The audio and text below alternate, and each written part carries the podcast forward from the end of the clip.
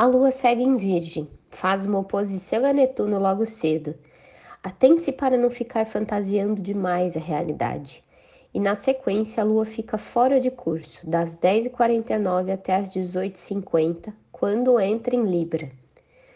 O que conseguir fazer antes desse período, ótimo, depois é soltar. Tente pegar mais leve, sem acelerar muito as coisas e se cobrar. Se tem algo que deseja que dê muito certo, amanhã temos ótimos aspectos no céu.